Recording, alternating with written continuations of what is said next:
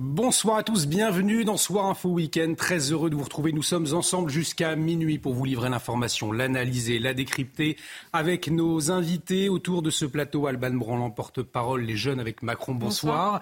À vos côtés, Georges Fenech. Bonsoir Georges, ancien magistrat. Euh, bonsoir euh, François Costantini, bonsoir. géopolitologue, et à vos côtés Gideon Koutz. Bonsoir Gideon, vous êtes correspondant euh, radio public israélienne. Alors bien évidemment, on va revenir largement sur la situation au Proche-Orient, à la fois sur la situation militaire, mais également la situation des otages après cette prise de parole de Benjamin Netanyahou qui a donné une conférence de presse, fait rare, ce soir on y reviendra largement, mais également sur les conséquences en France. Une manifestation pro-palestinienne qui avait été interdite, eh bien, a eu lieu euh, cet après-midi. On en parle dans un instant, mais tout de suite, le point complet sur les dernières informations, c'est avec vous, mon cher Adrien Spiteri. Bonsoir, Adrien.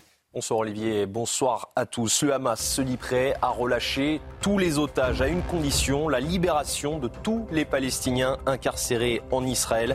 L'annonce a été faite dans un enregistrement vidéo par le porte-parole militaire du mouvement terroriste. Selon les autorités israéliennes, environ 230 otages ont été enlevés lors de l'attaque du 7 octobre dernier. Tzal l'assure, Gazaville est désormais un champ de bataille. Selon le ministre israélien de la Défense, la guerre avec le Hamas est entrée dans une nouvelle phase. Les bombardements se sont intensifiés dans la bande de Gaza. Plusieurs incursions de l'armée israélienne ont également été observées dans l'enclave palestinienne. Le Hamas fait-il la guerre depuis les hôpitaux Cette accusation a été faite par Israël. Selon l'État hébreu, le mouvement terroriste palestinien se sert de sa population comme bouclier humain. Des accusations immédiatement démenties par le Hamas. Et puis plus de 3000 personnes ont, participé cet après-midi à Paris à un rassemblement de soutien au peuple palestinien. Des tensions ont éclaté près de la place du Châtelet. Les forces de l'ordre ont fait usage de gaz lacrymogène pour disperser la foule. La manifestation avait été interdite par les autorités. Merci beaucoup Adrien, Adrien Spiteri que l'on retrouve à 22h30 pour un point complet sur l'actualité. Euh, dans quelques minutes, Ariane Tamir, dans sa famille, sept otages sont en ce moment euh, dans les mains du Hamas, eh bien, témoignera sur notre antenne, notamment après la prise de parole de Benjamin Netanyahou. Ce qu'on peut noter, Gideon Koutz, c'est que cette conférence de presse de Benjamin Netanyahou, eh ce n'était pas arrivé depuis un moment. Hein. Ah oui, depuis plusieurs moments, je dirais, parce que Netanyahu, même avant la guerre, n'avait pas l'habitude de répondre aux questions des journalistes israéliens, sauf pendant un voyage à l'étranger. Et puis là aussi, il a donné des briefings. Donc, euh, les journalistes israéliens ont beaucoup attendu, mais tout Israël a attendu quand même à une conférence de presse là où il répondra à des questions, parce qu'il a donné jusqu'à maintenant que quelques déclarations. Est-ce qu'on pouvait apprendre de cette euh, conférence? D'abord, il n'a pas répondu à la question qui a été tout de suite posée par plusieurs journalistes israéliens. Est-ce que vous prenez la responsabilité de ce qui s'est passé euh, les, le 7 octobre? La réponse était, bien sûr, qu'il y aura, c'est ce qui s'est passé, il a défini ça en tant qu'une terrible erreur d'omission ou par omission. D'ailleurs, c'est le mot merdal qui a été inventé dans le jargon israélien après la guerre du Kippour. Donc ça rappelle quelque chose. Et puis il a dit, bien sûr, qu'on devra répondre aux questions, aux questions qui seront posées après la guerre, et on va les faire. Et, on y reviendra. la deuxième question était justement concernant les otages. Voilà, et on va y revenir justement, Gideon Koutz, dans un instant. On va marquer une très courte pause. Ariane Tamir, euh, qui a sept otages euh, dans les mains du Hamas, témoignera dans un instant. On marque une très courte pause. Restez avec nous sur CNews. À tout de suite. De retour sur le plateau de Soir Info Week-end, bienvenue si vous nous rejoignez, une émission largement consacrée à la situation au Proche-Orient, ses répercussions également sur euh, notre territoire. Pour vous accompagner, Alban Branlant, porte-parole Les Jeunes avec Macron, euh, Georges Fenech, l'ancien magistrat que vous connaissez bien, Gideon Koutz, correspondant en radio publique israélienne, est également avec nous ainsi que François Costantini, géopolitologue. Je vous le disais, l'armée israélienne a donc intensifié ses bombardements et son opération euh, militaire. La guerre dans la bande de Gaza sera longue et difficile. Ce sont les mots de Benjamin Netanyahou ce soir lors d'une conférence de presse. Vous avez pu le suivre en direct sur CNews depuis Israël. Le Premier ministre qui a qualifié les soldats israéliens de héros Il a aussi déclaré Nous ferons tout ce qui est possible pour ramener les personnes enlevées et les rendre à leurs familles. La question des otages, justement, nous allons y revenir dans un instant avec le témoignage d'Ariane Tamir, euh, qui a sept otages dans sa famille. Mais avant, on prend tout de suite la direction d'Israël, à proximité euh, plus exactement de la bande de Gaza. Retrouver nos envoyés spéciaux, Régine Delfour et Thibault Marcheteau. Euh, bonsoir Régine. Alors, juste avant la, la, prise de parole de Benjamin Netanyahou, le Hamas a proposé de libérer les otages en échange de la libération des prisonniers palestiniens détenus en Israël. Le chef du Hamas à Gaza, qui s'est d'ailleurs dit prêt ensuite à un échange de prisonniers avec Israël, et ce, immédiatement. C'est un peu l'une des informations hein, de la soirée, ma chère Régine. Oui, absolument, Olivier. Il avait déjà annoncé euh, ce porte-parole du Hamas dans un message euh, enregistré qui est passé sur la télévision euh, du Hamas qu'ils étaient prêts à négocier, à libérer les otages en échange des prisonniers. Alors, on ne sait pas exactement le nombre de prisonniers. On parle de plusieurs milliers de prisonniers palestiniens qui sont ici en Israël. Il a réaffirmé un petit peu plus tard dans la journée qu'il était prêt à les libérer immédiatement. Alors, cela fait peut-être écho aussi aux déclarations de Benyamin Benjamin Netanyahou qui a dit qu'ils allaient intensifier euh, leurs frappes et qu'ils feraient tout pour euh, libérer les otages. Nous avons pu euh, rencontrer nous plusieurs familles d'otages qui nous disaient ne pas comprendre pourquoi il n'y avait pas un échange avec les, les prisonniers palestiniens et les otages, mais comme l'a affirmé ce soir, il y aura le Premier ministre israélien, il n'y aura aucune négociation possible avec le Hamas. Euh, en tout cas, ce qu'on peut dire euh, sur le terrain, c'est que la guerre, elle est entrée, on l'a vu euh, depuis quelques jours, dans une nouvelle phase, un régime. Absolument. Et puis on l'a vu euh, surtout euh, hier avec euh, ces frappes intensives. Benjamin Netanyahou l'a dit, vous l'avez souligné, cette guerre sera donc longue et difficile. Et le, et le, comment, le chef des armées a indiqué plus tôt que trois semaines se sont écoulées. Aujourd'hui, nous entrons dans une nouvelle phase. Nos forces mènent actuellement une opération terrestre dans la bande des Gaza par des tirs précis et intenses avec trois objectifs. Protéger nos frontières, démanteler le Hamas et faire tout nos possibles pour ramener les otages à la maison. Merci beaucoup euh, Régine Delfour avec euh, Thibault Marcheteau. Merci euh, pour votre engagement sur le terrain. Difficile, on le sait. On vous retrouve à 23h d'ailleurs, on fera un, nouveau point, si vous le voulez bien, avec vous sur la situation sur place. Je vous le disais, dans un instant, on, va accueillir Ariane Tamir.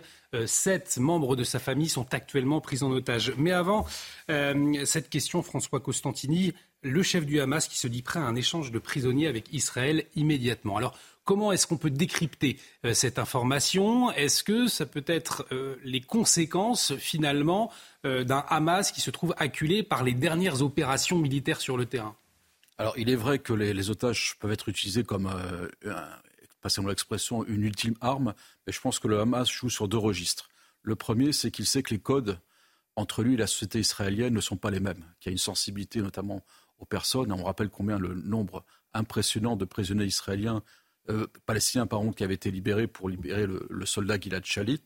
Euh, on sera là-dessus, en effet, euh, Israël a quand même des conceptions qui sont proches des sociétés occidentales, notamment sur le respect de la vie, sur le respect des siens, et est prêt également à des échanges non équilibrés. Alors ils savent que là-dessus, ça peut porter également euh, auprès d'une opinion publique israélienne qui est multiple, qui est des fois fracturée et qui est sensible, notamment bien sûr les familles des otages. Mais il y a également un deuxième registre, c'est que là, le Hamas parle de tous les prisonniers palestiniens. Il n'y a pas que des prisonniers du Hamas. Il y a beaucoup de prisonniers du Fatah, du FPLP, d'autres groupes palestiniens qui sont plutôt dans l'orbite de l'autorité, de l'autorité palestinienne. Et là, en effet, le Hamas préempte de façon assez habile, en quelque sorte, la représentation palestinienne. Et en fait, le Hamas, par cette revendication, essaye de pousser, de se faire en quelque, en quelque peu le tracteur, notamment, de l'ensemble des revendications palestiniennes et préempte, ce qui a d'ailleurs toujours plus ou moins cherché à faire, notamment la décision palestinienne, la représentation palestinienne. Si je peux, oui, ajouter concernant la réponse israélienne. Elle était plus ou moins immédiate et parlé tout à l'heure par le porte-parole d'Itzal qui a dit qu'il s'agit d'une guerre psychologique euh, du côté de Hamas. Avant cela et avant cette conférence de presse, M. Netanyahu, pour la première fois, a rencontré euh, les, familles des otages, les représentants des familles des otages, et, qui ont demandé, plus ou moins, selon leur dire, une, seule chose, et libérez-les tous et tout de suite. Ça veut dire avant toute continuation euh, de, l'offensive terrestre. Et, la réponse de Netanyahu, comme celle du ministre de la Défense, euh, M. Galant, euh, du ministre Gantz, était indirecte. Ils ont dit que Tzal, bien sûr, l'armée fait tout pour libérer ses otages, mais que l'offensive peut aider l'offensive terrestre peut aider dans cette libération. C'est-à-dire qu'ils n'ont pas accepté directement cette demande. Et Netanyahu a souscrit à cela en disant quand même que euh, la libération des otages, c'est un but essentiel. Et bien justement, je vous propose de réécouter Benjamin Netanyahu lors de cette conférence de presse ce soir. Il a parlé de cette prise d'otage comme un crime contre l'humanité. Écoutez-le. À partir de maintenant, nous ferons tout ce qui est possible pour ramener les personnes enlevées et les rendre à leurs familles. Leur enlèvement est un crime contre l'humanité. Ceux qui se permettent d'accuser nos soldats de crimes de guerre, ce sont des gens qui sont emplis de haine et de mensonges, qui n'ont aucune morale. Et on va en parler justement avec euh, notre invité ce soir, Ariane Tamir. Bonsoir Ariane, merci d'avoir accepté notre invitation. Je le disais, euh, sept membres de votre famille sont actuellement euh, pris en otage euh, par les terroristes du, Hamas. Nous sommes de tout cœur avec vous. C'est vrai que les, mots sont, difficiles pour qualifier notre compassion, pour manifester notre compassion en tout cas. Benjamin Netanyahou l'a assuré, Israël explorera toutes les options pour libérer les otages. Euh, cette prise de parole du Premier ministre ce soir, euh, quel a été votre regard? Est-ce qu'elle vous a donné du courage? C'est le Premier ministre et on sait ce que sa, parole vaut. Enfin, disons que je ne voudrais pas me rentraîner dans ces polémiques. Je voudrais plutôt parler de ce qui s'est passé il y a une dizaine de jours où le Hamas a fait savoir qu'il libérait 50 otages. Grand espoir des familles pour les petits-enfants, etc. et a, a libéré par souci d'humanité deux, de, dames. Je suis très heureuse pour elles, gardant leur mari sûrement plus âgé et malade, mais pas d'enfants. Donc c'est une torture terrible pour les parents ou pour euh, les familles d'otages. Euh, on joue avec euh, ça, ce qui veut dire que faut attendre et voir.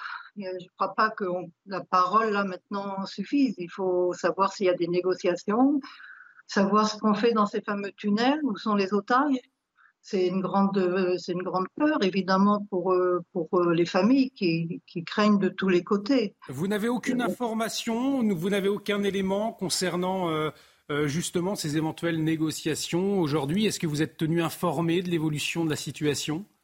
Non, absolument pas. Et je suppose que ça, c'est normal, en fait.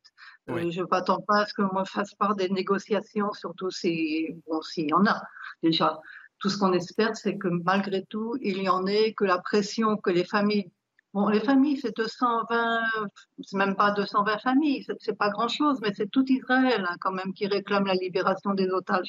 Ils sont pas seuls et ils font une pression importante qu'ils ne lâcheront pas. Maintenant, euh, le reste n'est pas dans nos, dans notre, dans nos mains. Oui, on, a vu effectivement ces familles d'otages manifester à Tel Aviv. Euh, vous le voyez à l'antenne, des familles qui ont fait part de, de leur colère. Euh, qu'est-ce que vous demandez très concrètement Bien évidemment la libération des otages, mais est-ce que vous demandez coûte que coûte cette libération, quitte à arrêter cette opération militaire Je ne peux pas vous dire ce qu'ils demandent, mais euh, on, fait quand même confiance à l'armée, à Tsahal. Ils font confiance à l'armée pour euh, ne pas mettre la vie des otages en danger. après, la stratégie pour amener le, Hamas à vraiment négocier ne pas dire des mots qui ne comptent pas, des chiffres qui n'existent pas, etc., etc., dans tous les domaines. Euh, bon, euh, on n'a pas, de, prise là-dessus, évidemment. Est-ce que euh, ces frappes intensives que nous avons vues hier sur la bande de, Gaza, aujourd'hui, vous vous inquiètent? Quel est votre regard sur ces opérations? Écoutez, c'est bien là qu'on voit que le Hamas n'a pas que 228 otages, il a plus d'un million de Palestiniens en otages hein, qui n'ont pas la parole libre, qui n'ont pas d'abri. Euh, ils tiennent tout le monde en otage de la même manière. Pour finir, ils les empêchent de fuir, de partir. je ne sais pas du tout. enfin, que, va sortir de bien pour les Palestiniens dans toute cette histoire? Voilà, le, le, Hamas ne, travaille pas vraiment pour eux. Avant de vous libérer, Ariane Tamir, est-ce qu'aujourd'hui vous êtes accompagné Est-ce que vous avez euh, une aide qui vous est proposée pour, euh, pour supporter euh, cette situation très douloureuse? En fait, non. On est en famille, on s'entraide entre nous, on se soutient, mais on n'a pas, on n'a pas d'extérieur du tout, non, pas du tout. Merci à vous, Ariane Tamir. Merci beaucoup d'avoir accepté de témoigner ce soir sur notre antenne. Euh, nous vous souhaitons euh, bien évidemment bon courage. Nous suivons de très près euh, l'évolution de la situation. merci à vous et nous sommes de tout cœur avec vous, bien évidemment. Georges Fenech, on, comprend bien cette situation insoutenable pour la famille des otages. Parmi ces otages, neuf sont français, on le rappelle, 30 disparus également. Qu'est-ce que peuvent faire les autorités? Le parquet national antiterroriste a été saisi. Qu'est-ce qui se passe très concrètement ensuite? Il y a l'affaire judiciaire, c'est une chose, puisque le parquet national antiterroriste, dans la mesure où il y a des ressortissants français ou franco-israéliens qui sont parmi les, otages, et 35, il faut le rappeler, qui ont été tués. Hein, tout de même, il y aura bientôt d'ailleurs une cérémonie d'hommage aux invalides, mm. euh, présidée par le, président de la République. Euh, il faut donc euh, comprendre qu'à côté de cette procédure judiciaire, il y a surtout, je dirais dans l'urgence maintenant, euh, le, souci de les faire euh, revenir, de les faire libérer. Mais de quoi on parle? On dit que le groupe Hamas a, euh, a proposé une libération de tous les otages contre la libération des prisonniers. De tous les prisonniers. De tous les prisonniers. Vous savez combien il y a de prisonniers? 6 000 Il y a, non, il y a, je crois, environ, peut-être un peu moins. Un peu moins. En tout cas, plus de 4 000 prisonniers dits de sécurité qui sont détenus notamment dans le centre offert qui se trouve, que j'ai pu visiter lorsque j'étais en mission. Et donc j'ai vu euh, cette, cette, cette, immense prison euh, où, où, ils sont jugés par des, des juges militaires, hein, avec des droits de la défense. Et parmi eux, il y a notamment euh, plus, plusieurs centaines, environ 300 ou 400, qui sont ce qu'on appelle en Israël des détenus administratifs, c'est-à-dire des gens suspectés hmm. de, commettre, de pouvoir commettre des attentats, mais qui n'ont pas commis, à proprement parler, des attentats, mais qui sont considérés comme potentiellement dangereux. Il y a cette procédure très particulière qui est rendue par, des juges militaires que j'ai eu l'occasion de voir. Ce sont des grandes cellules où il y a 20 à 30 détenus. Ils ne parlent pas. Hein, j'ai essayé de, parler avec eux. Ils ont un représentant qui est un détenu qui est chargé de faire l'intermédiaire et qui, lui, répond euh, à vos questions, aux questions euh, des, des, agents de sécurité. Vous avez dans ce centre offert, d'ailleurs, l'équivalent de ce que nous avons, nous, le GIGN, qui est prêt à intervenir dans le centre lui-même hein, euh, en cas d'émeute. Donc, est-ce qu'on peut imaginer une seconde que les Israéliens libèrent tout à coup ces 4 ou 5 000, je ne sais pas précisément, détenus euh, de sécurité, quand on se souvient que l'échange avec, avec Gilad avait été contre un millier, un millier de prisonniers, dont certains ont fait partie des massacres du 7 octobre. On les a retrouvés dans les massacres du 7 octobre. Vous imaginez, c'est quelque chose d'absolument impensable. Et de, toute manière, et ça a été dit par, euh, lors de la conférence de presse, il n'y a pas de dialogue direct entre Israël et euh, le Hamas. Il y a mm. des canaux intermédiaires, notamment par le Qatar, nous le savons, pour euh, obtenir ces, libérations. Donc oui, j'ai retenu cette formule que vous avez soulignée. le porte-parole de Tzal a dit qu'il s'agissait en fait d'un terrorisme euh, comment a-t-il dit, euh, intellectuel, en fait, euh, hmm. psychologique. Un terrorisme psychologique. C'est-à-dire, c'est une proposition qui ne peut pas recevoir, effectivement, d'agrément comme ça, mais en tout cas qui n'arrêtera pas, à mon sens, les opérations militaires. Et on a bien compris que pendant les opérations militaires terrestres par air et mer, il y a manifestement des renseignements qui, permettent, qui permettraient aux commandos peut-être d'arriver jusqu'à ces otages. Mais nous n'en savons pas plus. Et d'ailleurs, il est normal qu'ils n'expriment pas plus d'éléments de détail pour la sécurité des otages. Et puis un, chantage aussi du, Hamas, Gideon Koutz, on peut s'en douter, euh, qui va aussi avec cette, intention d'être renforcé au niveau de l'opinion publique, en disant bah voilà, nous on fait une proposition, on, ne nous écoute pas, alors que Georges Fenech nous dit non, c'est pas possible. Effectivement, est-ce qu'il y a cet aspect-là aussi cet aspect de communication. Ça dépend de l'opinion publique, et pas l'israélienne, parce que Hamas a une mauvaise presse en Israël. Ça, c'est clair, mais l'opinion publique internationale, bien sûr. Voilà. Bien sûr, c'est eux qui proposent, Israël n'accepte pas, et puis il y a les familles aussi qui font pression, etc.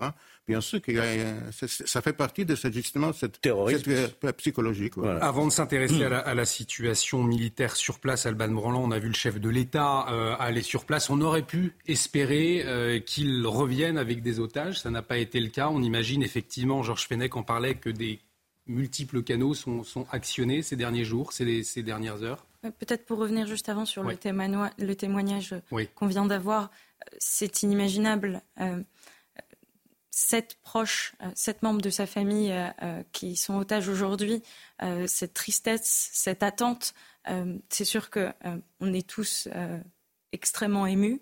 Et, en effet, le président de la République s'est rendu sur place et a discuté notamment du sort des, des neuf otages français et a euh, évidemment euh, rappeler à quel point il était important pour nous de tout faire pour les récupérer. Et effectivement, pour le moment, euh, Catherine Colonna, on l'a entendu aussi cette semaine, Emmanuel Macron sur place, des, échanges avec le Qatar, Georges Fenech l'évoquait. totalement. Je vous propose que nous nous intéressions à présent à, la situation militaire. L'armée israélienne, vous le savez, qui continue son, offensive, son opération militaire qui s'intensifie. La bande de Gaza qui continue d'être bombardé après une nouvelle incursion la nuit passée. On le rappelle, une réponse à l'attaque terroriste du 7 octobre. Euh, Benjamin Netanyahou a redit sa, détermination euh, ce soir lors de sa conférence de presse, mais il a prévenu la guerre, elle sera dure et longue. Écoutez. Nous avons tué beaucoup de terroristes. Nous avons détruit beaucoup de bases. Mais la guerre dans la bande de Gaza sera dure et longue c'est notre deuxième guerre de libération. Et donc, pour la patrie, nous, lutterons sur mer, sur terre et dans les airs. C'est la guerre de la lumière contre les ténèbres, de la vie contre la mort. François Costantini, Benjamin Netanyahou prévient, ce sera une guerre dure et longue. On aurait pu s'imaginer à des opérations éclairs, opérations éclairs pour aller libérer euh, les otages, opérations éclairs pour euh, aller neutraliser les terroristes du Hamas. On se rend compte, et on sait bien que sur un point de vue militaire, la bande de Gaza, c'est très compliqué d'y manœuvrer. Euh, effectivement, il faut s'attendre à une guerre qui va durer dans le temps. Bien sûr, depuis le retrait israélien de la bande de Gaza en 2005, tous les 5-6 ans, on avait en général une période chaude, c'est-à-dire qu'il y avait les opérations plomb durci et autres, c'est-à-dire euh, une série de lancements de roquettes euh, du Hamas sur, sur, Israël et ensuite une réplique qui durait 3 jours, 4 jours, voire une semaine. Ensuite, plomb durci, entre autres. Euh, là, cette fois-ci, on n'est plus dans la même dimension puisque Israël s'est assigné un objectif, c'est l'élimination militaire au moins, voire politique, du Hamas. Hmm. Donc cet objectif est un objectif de longue haleine. Je rappelle que depuis 18 ans, le Hamas a la mainmise totale, notamment sur Gaza, c'est-à-dire non seulement sa sécurité, ses infrastructures militaires, ses infrastructures sociales, sanitaires, politiques, éducatives, tout. Donc l'éradication du Hamas ne va pas prendre des jours, des semaines, mais des mois, des mois entiers. Il va s'agir d'opérations minutieuses, avec en plus, vous savez, la question notamment des, populations civiles qui sont présentes. Et Israël a été engagé véritablement dans vous savez, il y avait dans les années 70 la guerre d'usure, où il y avait l'OLP qui, qui sévissait à partir du Liban. Et là, c'est beaucoup plus une guerre d'usure. C'est une guerre d'usure avec des, euh, des stades d'intensité beaucoup plus forts. Et on sait que là, la stratégie israélienne se déploie pour plusieurs mois. Euh, il est 22h30. On va faire un point sur l'actualité. Un mot, Gideon Koutz. Oui, L'armée israélienne a, les moyens de tenir dans le temps. Qui, a été très mal accueilli en Israël. Et Netanyahu a dit qu'il s'agit de notre deuxième guerre d'indépendance. Oui. voilà. Hmm. Et là, quand même, c'était mal accueilli parce que, bon, là, c'est une certaine menace qu'on est dans une situation de guerre existentielle, tandis qu'Israël euh, jusqu'hier était considéré comme grand État indépendant et fort économiquement et politiquement. Donc là, c'était une phrase qui est un peu mal tombée en ce qui concerne l'opinion publique israélienne. Autre phrase de Benjamin Netanyahou, il a parlé de guerre de l'humanisme contre la barbarie. Alors au fond, est-ce que c'est une guerre de, civilisation à laquelle nous assistons? Je vous pose la question, Georges Fenech, dans un instant, mais il est 22h30. On retrouve euh, Adrien Spiteri. On fait un point complet sur les toutes dernières informations. C'est à vous, mon cher Adrien.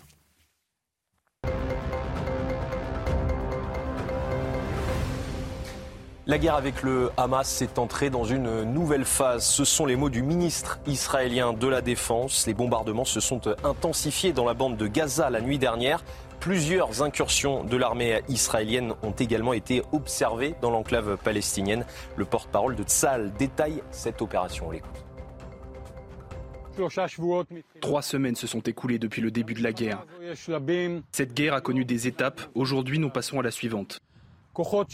Nos forces opèrent actuellement sur le terrain dans la bande de Gaza. Ces activités sont soutenues par des tirs précis et nourris.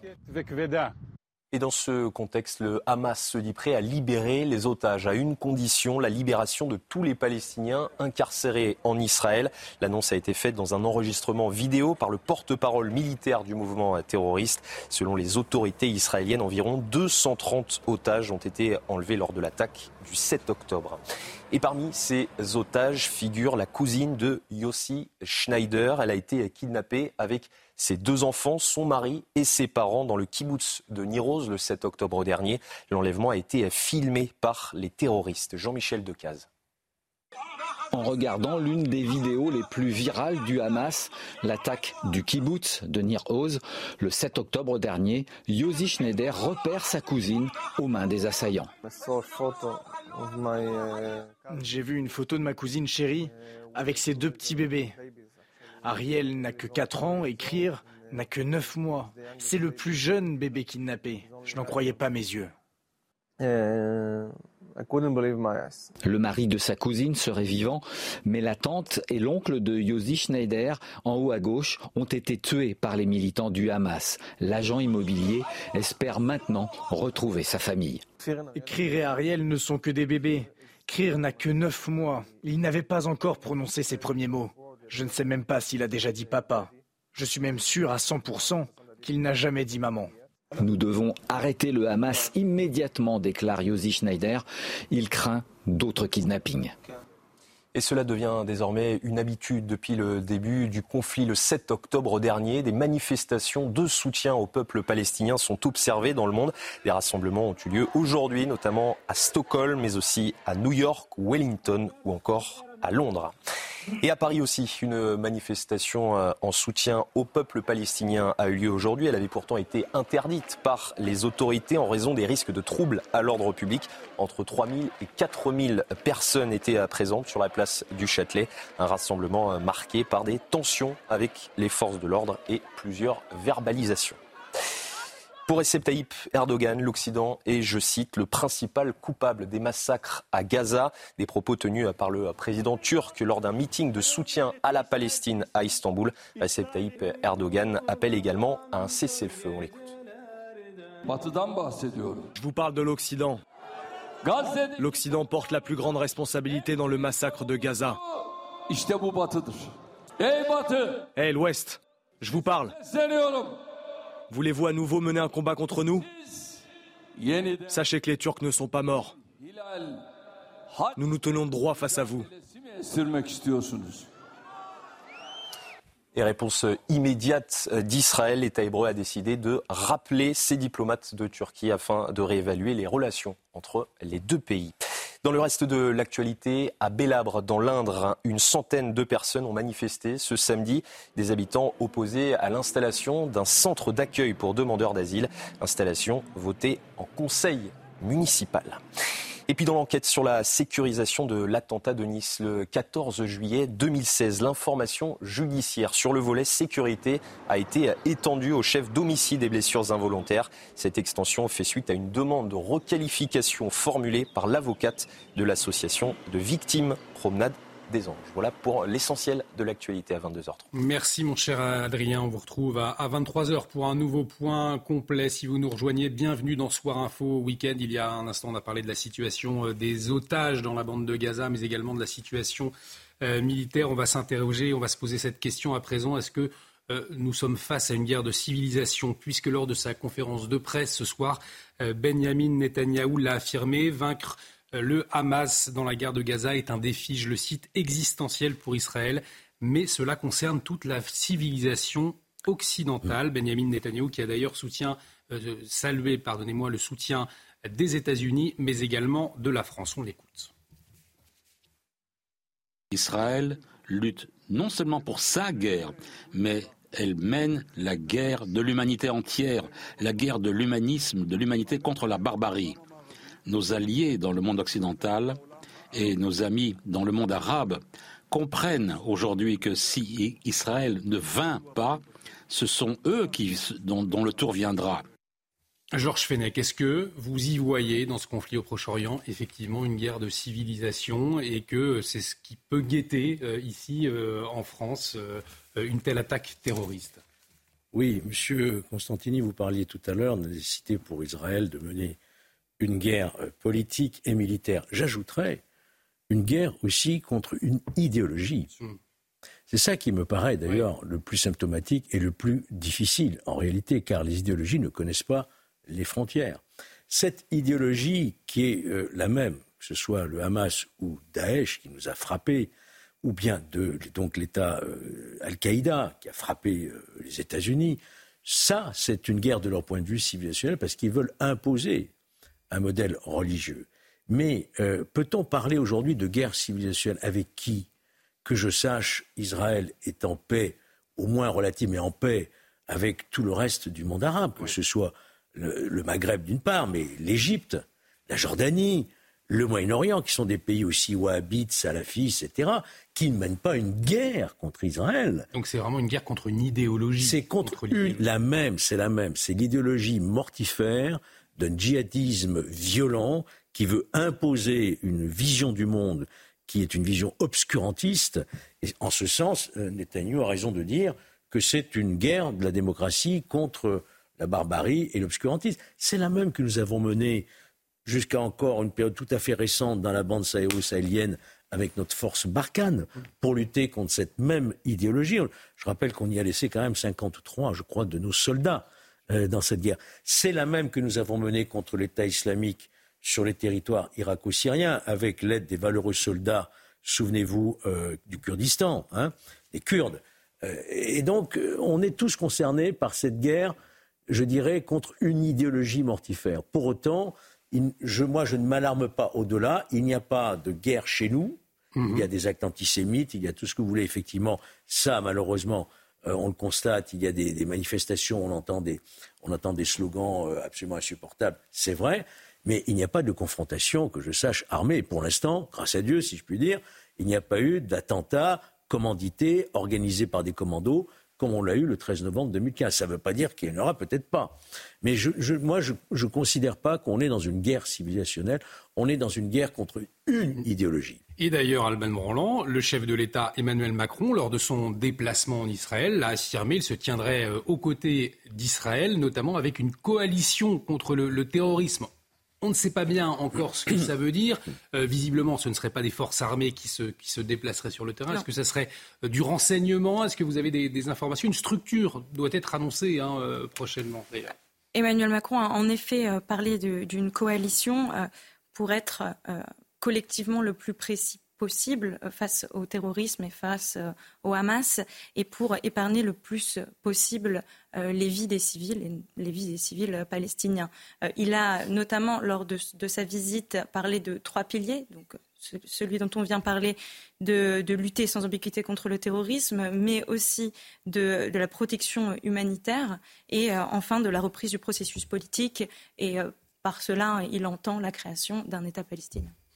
Et on, y reviendra d'ailleurs à la question euh, humanitaire. Mais restons euh, euh, sur cette lutte contre une idéologie. Puisque vous allez voir ce sondage, sondage intéressant, sondage IFOP commandé par le CRIF, eh bien, nous apprenons aujourd'hui que la majorité des Français affichent un soutien à la volonté de l'État hébreu d'éliminer le Hamas, malgré les manifestations, on va y revenir, que, l'on a vues.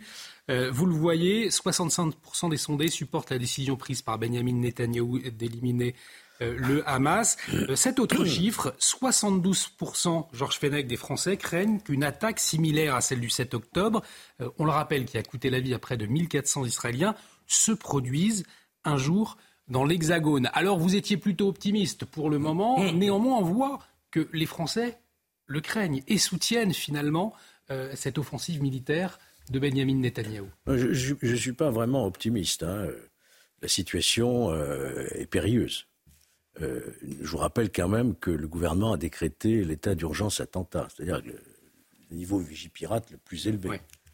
S'il le fait, c'est qu'effectivement, il y a des remontées d'informations, que ce soit de la DGSI ou de la DGSE, par exemple, ou même du renseignement militaire, qui peut nous faire craindre effectivement une projection d'attentats organisés et commandités comme ceux du 13 novembre qui avaient été commandités depuis Raqqa et Mossoul, hein, mm.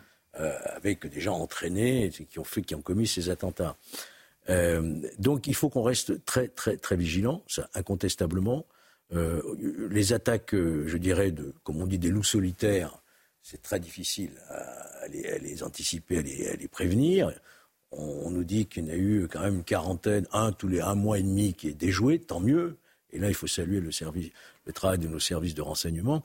Mais pour autant, on, ne peut pas, malheureusement, et sans vouloir effrayer quiconque, exclure que notre pays soit la cible euh, d'attentats. À chaque fois, vous savez, on cible pourquoi la France? Parce que la France, c'est aussi l'interdiction du voile à l'école.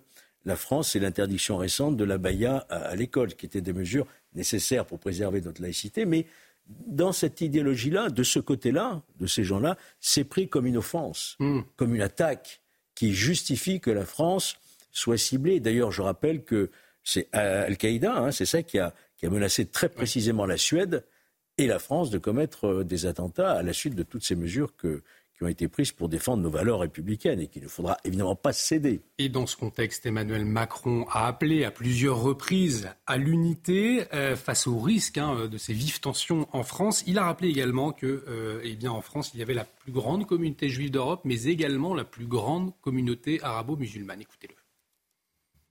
Nous sommes le pays d'Europe qui a la plus grande communauté juive. Nous sommes le pays d'Europe qui a les plus grandes communautés arabo-musulmanes aussi. Et donc, si nous importons le conflit et si on laisse en quelque sorte les voix extrêmes, avec tous les raccourcis, porter euh, le débat public, nous nous diviserons inutilement. Donc moi, je suis pour qu'il y ait des discussions. D'ailleurs, vous avez un rôle éminent à jouer dans ce thème et je vous remercie de le faire pour informer, éclairer le débat, montrer qu'il est toute sa complexité. on le voit dans les, commentaires qu'on peut, peut faire ou ce qu'on essaie de bâtir utilement. Mais je pense qu'il est essentiel pour nous que nous préservions notre unité. Alban Branland, on le comprend bien, le chef de l'État marche sur des œufs. Et cette interrogation, euh, lorsqu'il va en Israël, en même temps, il dit on va lutter contre le terroriste et en même temps, eh bien, on va apporter une aide humanitaire. Alors c'est vrai que c'est la posture de la France euh, depuis longtemps, mais est-ce que préserver les civils Est-ce que en, derrière, il n'a pas aussi en tête la situation euh, dans notre pays, ce risque d'embrasement avec à la fois la communauté euh, juive la plus importante d'Europe et la communauté arabo-musulmane la plus importante d'Europe. Il y a cet élément à prendre en compte aussi. C'est d'autant plus compliqué qu'il y a une guerre informationnelle aussi aujourd'hui peut voir des fake news se répandre extrêmement rapidement euh, sur les réseaux sociaux, prendre de l'ampleur. On sait que euh, les réseaux sociaux ont, tendance à être une bulle qui entretient euh, certaines, certaines virulences, certaines fake news. Et donc, vraiment, il y a aussi l'importance de rappeler la place que doit prendre la vérité. Quand on voit euh, les, des députés, la France insoumise, ne pas retirer euh, des fake news sur les bombardements sur l'hôpital à Gaza, quand on voit euh, qu'ils n'arrivent pas à condamner le Hamas comme terroriste, eh évidemment, il faut apaiser les tensions et justement dire que nous, on est là aussi pour rappeler la vérité. On est là pour rappeler qu'il y a une, une, une envie de, de d'unir euh, et, d'apaiser les tensions. Mais en réalité, est-ce qu'il y a une, unité en France derrière une, décision du chef de l'État à l'international dans un contexte, Georges Fenech, aussi compliqué? Et le chef d'État, euh, il est dans son rôle de vouloir préserver l'unité de la nation française. Ce ne date pas d'ailleurs d'aujourd'hui et de ce conflit en ce moment. Je rappelle qu'en 2021, il a fait adopter une loi contre le séparatisme. Ça veut bien dire qu'il y a des tensions très vives dans notre société aujourd'hui qui, ont un fondement religieux, voire culturel, n'est-ce pas? Donc euh, ces tensions, elles peuvent s'exacerber s'il y a un événement particulier sur le plan international. Alors nous avons effectivement des, euh, des endroits ou des cultures qui sont juxtaposées et quelquefois en tension, dans certains, plutôt dans certains départements français. Vous voyez la Seine-Saint-Denis par exemple. Mm. Et euh, l'étincelle, ça peut, être l'événement international. C'est ce qui s'est passé aussi le 13 novembre 2015. C'est ce qui s'est passé le 11 septembre aux États-Unis. L'événement international, nous l'avons. Nous avons des individus qui sont radicalisés. Je rappelle qu'en prison, dans les prisons françaises, il y a 1500 euh, détenus radicalisés actuellement. C'est beaucoup. Et beaucoup de condamnés pour terrorisme sont en train de sortir parce qu'ils ont purgé leur peine. Donc on a des individus qui sont potentiellement dangereux, qui sont radicalisés et qui écoutent et qui voient ce qui se passe actuellement euh, au Moyen-Orient et qui naturellement euh, se disent mmh. concernés pour eux, de leur point de vue, par ce conflit. Vont-ils euh, jusqu'à porter une action terroriste sur notre sol? Il faut espérer que non et que nos services de renseignement évidemment, soient en capacité de les déjouer. On voit beaucoup d'observateurs, de, politiques qui ont un regard effectivement pessimiste sur la situation en France, comme Othman Nasrou, qui est vice-président LR de la région Île-de-France. Voyez ce qu'il dit, ce qu'il déclare dans les colonnes du Figaro. Nous n'en sommes plus à la question du simple communautarisme. Désormais, ce repli identitaire se construit en opposition frontale avec des valeurs fondamentales de la culture et de la société française hmm. et avec une logique du rejet. C'est ce que j'appelle la désassimilation. Ce n'est plus la France qui se fracture, c'est la France qui disparaît. Autre son de cloche, celui de l'historien Georges Bensoussan. Il était invité sur le, le plateau de Romain Desarbes. Et lui, eh bien, il parlait de l'islamisation de la France. Écoutez-le. Vous diriez qu'on assiste à une islamisation de la, société française? À l'évidence, oui. Je crois que c'est une évidence au sens. Et qu'est-ce qui vous fait dire ça? Je vais dire ça simplement le fait que le, spectacle quotidien, les actes islamistes et en particulier les attentats depuis une vingtaine d'années se sont multipliés il y a une islamisation sur le fait que la laïcité est de plus en plus attaquée. Regardez la question du voile, la question de la baya, etc. Des questions qui ne se posaient pas il y a 30 ans. Une islamisation de la France ces dernières années, nous dit euh, Georges Bensoussan. Euh, Othman Nasrou parle de désassimilation. Je le disais, Gidon Koutz, ce n'est plus la France qui se fracture, c'est la France euh, qui disparaît. Est-ce que vous, en tant que observateur, en tant que journaliste israélien, vous connaissez, à la, vous connaissez euh, la France. Est-ce que c'est ce que vous observez depuis plusieurs années également? Non, je ne vois pas encore la France euh, qui disparaît, la France disparaître, mais je me pose des questions. On a parlé ici de l'idéologie. Euh, et je me demande comment la France insoumise, par exemple, un mouvement de gauche par excellence, se débrouille avec cette idéologie. C'est une question, mais c'est une question qu'on peut poser au niveau mondial. On a parlé hier euh, de la présence de la délégation de Hamas, les premiers pays à les accueillir. Et après tout ce qui s'est passé, c'est euh, la Russie. Donc il y a ici des intérêts euh, qui peuvent, qui peuvent peut-être mettre ensemble les différents intérêts, les différentes idéologies.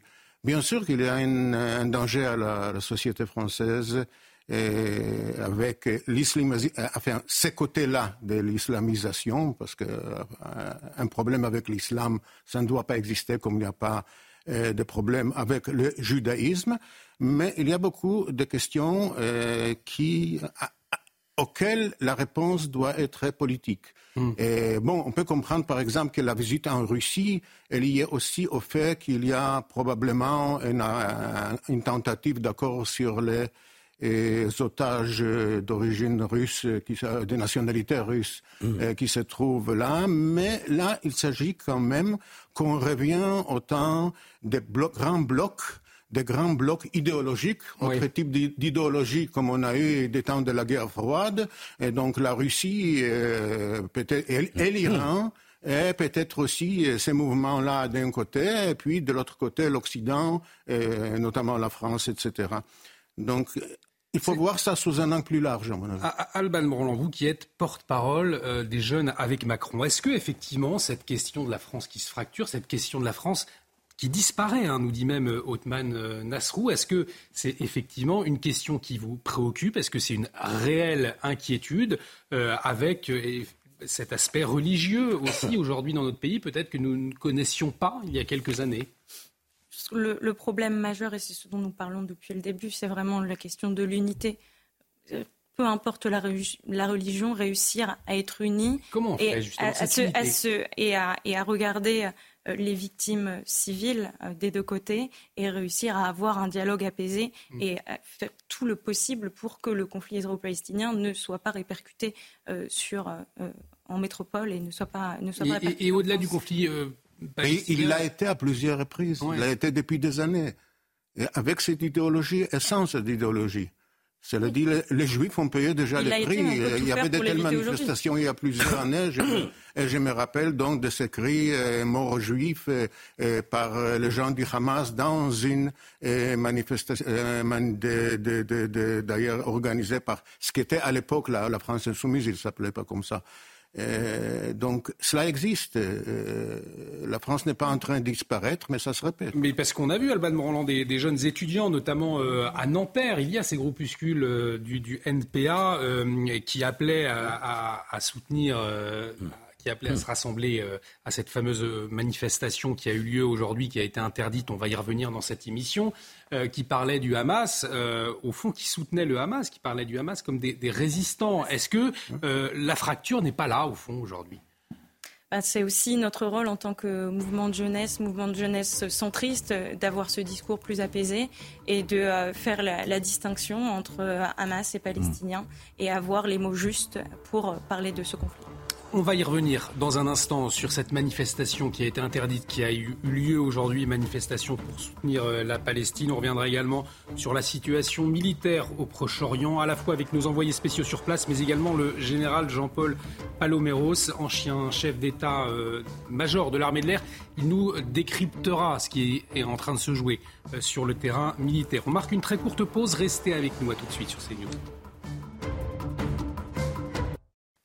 De retour sur le plateau de Soir Info Week-end, bienvenue si vous nous rejoignez. Nous sommes ensemble jusqu'à minuit pour décrypter l'actualité, émission largement consacrée à la situation au Proche-Orient, à ses conséquences ici en France. Pour en parler, euh, autour de ce plateau, Alban Branlant, porte-parole Les Jeunes avec Macron. Georges Fenech, l'ancien magistrat, est également euh, avec nous. Euh, Gideon Koutz, correspondant radio publique israélienne, et François Costantini, géopolitologue. Dans un instant, on va revenir sur la situation militaire euh, dans la bande de Gaza. Le général Jean-Paul ancien, ancien chef d'état-major de l'armée de l'air, sera avec nous. Mais avant, un point complet sur les toutes dernières informations, et c'est avec vous, mon cher Adrien Spiteri.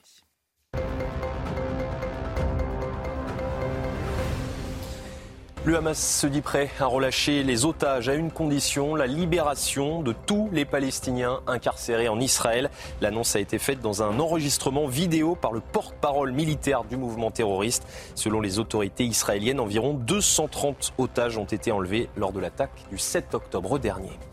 La guerre avec le Hamas est entrée dans une nouvelle phase. Ce sont les mots du ministre israélien de la Défense. Les bombardements se sont intensifiés dans la bande de Gaza ces dernières heures. Plusieurs incursions de l'armée israélienne ont également été observées dans l'enclave palestinienne. Le porte-parole de Tzal adresse un message aux civils. Pour votre sécurité immédiate, nous demandons à tous les résidents du nord de Gaza et de la ville de Gaza de se déplacer temporairement vers le sud. Il s'agit d'une mesure temporaire. Le retour dans le nord de Gaza sera possible dès que les hostilités prendront fin. Le Hamas met votre vie en danger en plaçant des armes et des forces armées dans les zones civiles de Gaza, y compris dans les écoles, les mosquées et les hôpitaux. Aux habitants du nord de Gaza et de la ville de Gaza, votre fenêtre d'action se referme. Partez vers le sud pour votre sécurité. Il ne s'agit pas d'une simple précaution. Il s'agit d'un appel urgent pour la sécurité des civils de Gaza. Et dans ce contexte, l'ONU tire la sonnette d'alarme. Elle s'inquiète de la situation dans la bande de Gaza. L'organisation craint des milliers de morts de plus parmi les civils en cas d'opération terrestre d'envergure. Les conséquences humanitaires pourraient être dramatique, selon l'ONU. Au cours de sa visite en Israël cette semaine, Emmanuel Macron a affiché une priorité, la libération des otages. Mais elle n'est pas la seule. D'autres ressortissants français sont toujours bloqués sur place. C'est le cas de quelques fonctionnaires. Problème, comment les rapatrier sans les mettre en danger? Élément de réponse avec Adrien Fontenot et Mathilde Ibanez. Depuis le 7 octobre et les attaques du Hamas, le rapatriement des Français est la priorité d'Emmanuel Macron. Mais en plus des otages, sont également présents des employés de l'Institut français de Gaza, leurs familles, ainsi que des humanitaires.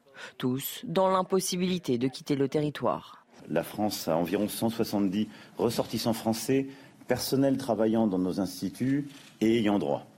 Euh, nous souhaitons les évacuer dans les meilleurs délais. C'est ce qu'on est en train d'organiser avec euh, à la fois les autorités israéliennes palestinienne et l'Égypte. Ces Français, déplacés du nord vers le sud de Gaza, souffrent de conditions qui se dégradent chaque jour. Pénurie d'eau, d'électricité et de médicaments, mais surtout un danger permanent. Nombreux sont ceux à vouloir partir, une opération qui ne se fera pas dans n'importe quelle condition. Pour nous, ce qui est important de dire, c'est qu'on ne cherche pas à les exfiltrer. Euh, la question, là, c'est pas de les exfiltrer, la question, c'est de les faire sortir. Et de les faire sortir euh, avec l'accord de toutes les parties. On n'est pas sur des opérations euh, militaires commando. Euh, il faut, euh, moi, mon objectif, et l'objectif pour eux sur place, et l'objectif de tous, c'est qu'ils soient le plus sécurisés possible.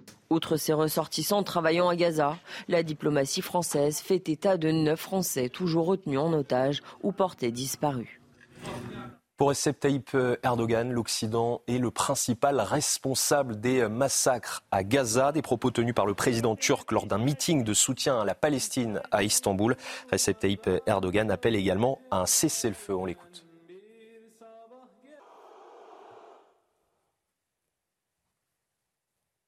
On va, va pas l'écouter. Alors, réponse immédiate d'Israël après ces, propos de Recep Tayyip Erdogan. L'État hébreu a décidé de rappeler ses diplomates de Turquie afin de réévaluer la situation entre les deux pays.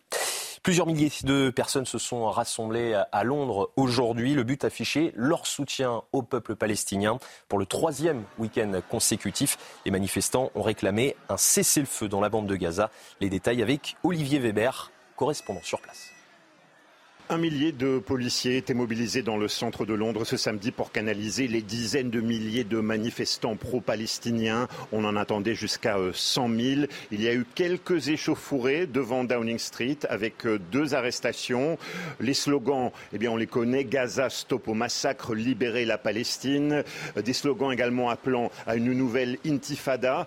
Pas de slogan en revanche appelant au djihad. La police euh, avait été priée d'être vigilante là-dessus, également de faire attention à éviter euh, tout débordement antisémite ou toute apologie ouverte du terrorisme ou du Hamas, comme ça avait été le cas il y a euh, deux semaines. Quoi qu'il en soit, cette manifestation, cette troisième en trois week-ends, intervient dans un contexte de vive tension ici, avec un triplement des incidents islamophobes et des incidents antisémites multipliés par dix. En Égypte, au moins 35 personnes sont mortes et 53 autres ont été euh, blessées, conséquence d'un accident entre un bus et plusieurs voitures. Et cet accident a eu lieu sur la route reliant Le Caire à Alexandrie. Des accidents de la circulation malheureusement fréquents dans le pays.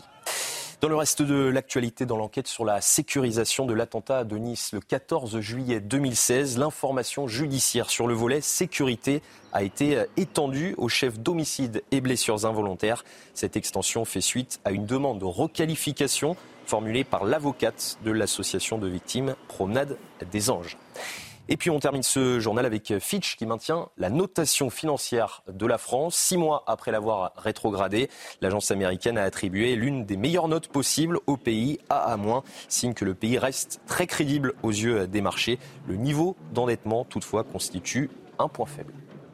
Merci beaucoup euh, Adrien, Adrien Spiteri. Euh, on vous retrouve à 23h30 pour un nouveau point complet sur l'actualité. L'armée israélienne qui continue euh, donc et qui intensifie son opération militaire. On va tout de suite euh, prendre la direction euh, d'Israël à quelques kilomètres de la bande de Gaza. On va retrouver euh, Régine Delfour et Thibault Marcheteau, nos envoyés spéciaux. je vais vous demander quelle est la situation dans un instant, Régine, mais peut-être que l'information de ce soir, c'est le chef du Hamas à Gaza qui s'est dit prêt à un échange de prisonniers hein, avec Israël et un échange immédiat. C'est ce qu'il faut retenir. Absolument, Olivier. Il avait déjà euh, enregistré un message euh, audio qui a été diffusé euh, sur la chaîne du Hamas, pardon, et où il disait qu'il était prêt à négocier, à relâcher les otages en échange de la libération des Palestiniens. Mais un petit peu plus tard dans, la journée, il a refait réitérer son offre, mais en disant qu'il était prêt à le faire immédiatement, puisque Benjamin Netanyahou a affirmé que la pression allait se faire de plus en plus importante sur la bande de Gaza. Donc on peut penser que c'est pour cela qu'il dit euh, de, façon plus immédiate, euh, mais Benjamin Netanyahou a, affirmé qu'il n'y aurait aucune négociation possible avec le Hamas. Régine, nous avons vécu euh, avec vous en direct la nuit dernière ces bombardements massifs sur la bande de Gaza. Quelle est la situation ce soir? On peut vraiment dire que la guerre est entrée dans une nouvelle phase? Absolument, la guerre est entrée dans une nouvelle phase depuis euh, hier. Euh, Benjamin Netanyahou l'a dit lors de cette, de cette conférence de presse euh, où il a affirmé que cette guerre serait donc longue et difficile. Le chef des armées a rappelé aussi plus tôt dans la journée que trois semaines s'étaient écoulées, qu'aujourd'hui nous entrons dans une nouvelle phase. Nos forces mènent actuellement une opération terrestre dans la bande de Gaza, soutenue par des tirs précis et intenses avec trois objectifs euh, sécuriser les frontières euh, d'Israël, euh, anéantir le Hamas et surtout faire tout leur possible pour pouvoir ramener chez eux les otages. Alors nous, nous sommes dans la pas très loin de la bande de Gaza, à quelques kilomètres. Nous avons dû nous mettre à l'abri tout à l'heure puisqu'il y avait encore des tirs de la part du Hamas sur Israël. Les, les roquettes ont été interceptées, mais toute la journée, il y a eu des échanges de tirs entre Israël et, euh, et le Hamas. On entend aussi euh, des combats, on entend euh, des mitraillettes, donc on entend que les troupes sont au sol et évidemment, ça s'intensifie. Et puis, il y a eu ce, message aussi de Daniel Agari, qui, euh, qui est le porte-parole de Tsahal, qui a exhorté les Gazaouis euh, de Gaza, mais aussi du nord de Gaza, de quitter euh, cette partie du territoire. Cela suppose que les bombardements vont devenir de plus en plus intenses, et certainement cette nuit et dans les heures qui suivent. Merci beaucoup euh, Régine Delfour. Merci Régine Delfour. Thibault Marcheteau en duplex, donc à quelques kilomètres de la bande de Gaza. Merci euh, pour le travail que vous effectuez sur place qui nous permet de, suivre au plus près la, situation. On va s'intéresser euh, à la stratégie militaire à présent de l'armée israélienne avec le général Paloméros qui est en liaison avec nous, le général Jean-Paul Paloméros, ancien chef d'état-major de l'armée de l'air. Euh, bonsoir mon général, euh, merci euh, d'être en liaison avec nous. Ce soir, on le disait, des bombardements très intenses la nuit dernière, ils se poursuivent et en même temps, on le sait, des, hommes au sol, donc qui combattent. quelle est la stratégie de, cette manœuvre militaire?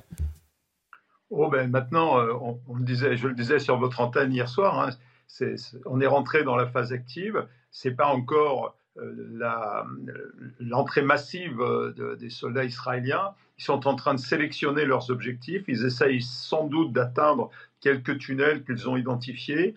pendant ce temps-là, ils ont l'appui évidemment de l'artillerie très précise et de, l'aviation. C'est une, opération combinée et sans doute de la marine également. Donc les Israéliens vont faire ce qu'ils savent faire de mieux, c'est-à-dire faire travailler ensemble leurs différentes armées, ils sont vraiment maîtres en la matière, utiliser les, meilleures technologies euh, pour, euh, pour débusquer le Hamas. Donc pour l'instant, évidemment, dans, une phase initiale, ils n'ont pas encore mis toutes leurs forces et le Hamas résiste, mais euh, ça pourrait... Alors, ça pourrait aller assez vite dans un premier temps. Après, évidemment, une fois qu'on en arrivera au combat urbain, ça sera beaucoup plus difficile. Parce qu'effectivement, Benjamin Netanyahou a annoncé une guerre difficile et longue. Vous parliez de, combats urbains. Euh, ce sont des opérations très difficiles à mener Oui, c'est, le, défenseur a, pour lui euh, le, fait qu'il peut se cacher, qu'il peut être partout. Donc ça va être... Euh, on, a connu tout le, les syndromes des, snipers à peu près dans toutes les guerres, y compris en Bosnie, même encore aujourd'hui en Ukraine entre l'Ukraine et la Russie. Bien sûr, c'est une guerre difficile. Les drones auront un, grand rôle à jouer. D'ailleurs, les Israéliens sont maîtres en la matière, qui vont les utiliser au maximum. Ils vont essayer de préserver la vie de leurs soldats. C'est pour ça qu'ils ne rentreront pas en masse tant qu'ils n'auront pas réduit sensiblement le pouvoir militaire, du, la puissance militaire du Hamas. Les Gazaouis ont été euh, appelés à, évacuer hein, le, euh, le nord de la bande de Gaza pour aller dans, le sud. Euh, quelles sont les, prochaines étapes que nous pouvons imaginer dans les, prochaines heures, les prochains jours?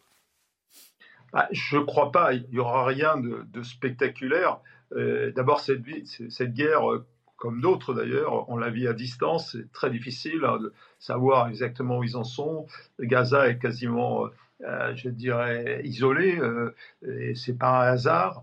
Euh, d'ailleurs, je ne sais pas comment les messages euh, du porte-parole de, la, défense, la défense israélienne peuvent passer au Gaza du Nord. À mon, sens, ils ne les entendent pas, ils ne le reçoivent pas. Euh, mais donc, il n'y aura rien de spectaculaire. Hein. Il y a eu des tracts, effectivement, d'envoyer mon, général. il y a aussi une autre interrogation, c'est la question des, souterrains.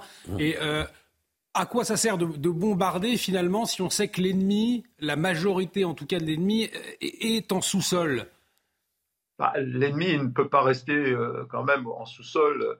Oui, c'est pratique pour se protéger, mais pour tirer des roquettes et, pour, se, pour défendre son, son, territoire, en quelque sorte, euh, l'ennemi est bien obligé de sortir et, de se battre. Donc, euh, oui, les, souterrains, c'est pratique, ça, ça permet de, se masquer, ça a permis au Hamas de, masquer sa montée en puissance, ça a été une, réussite du côté du Hamas, puisque les Israéliens l'ont pas senti venir, l'ont pas vu venir, mais maintenant, les Israéliens savent combattre dans ces conditions, ils ne vont pas se hasarder à se lancer comme ça à l'aveugle dans, ces souterrains, ils vont d'abord les encercler, et ils vont essayer de les piéger en quelque sorte.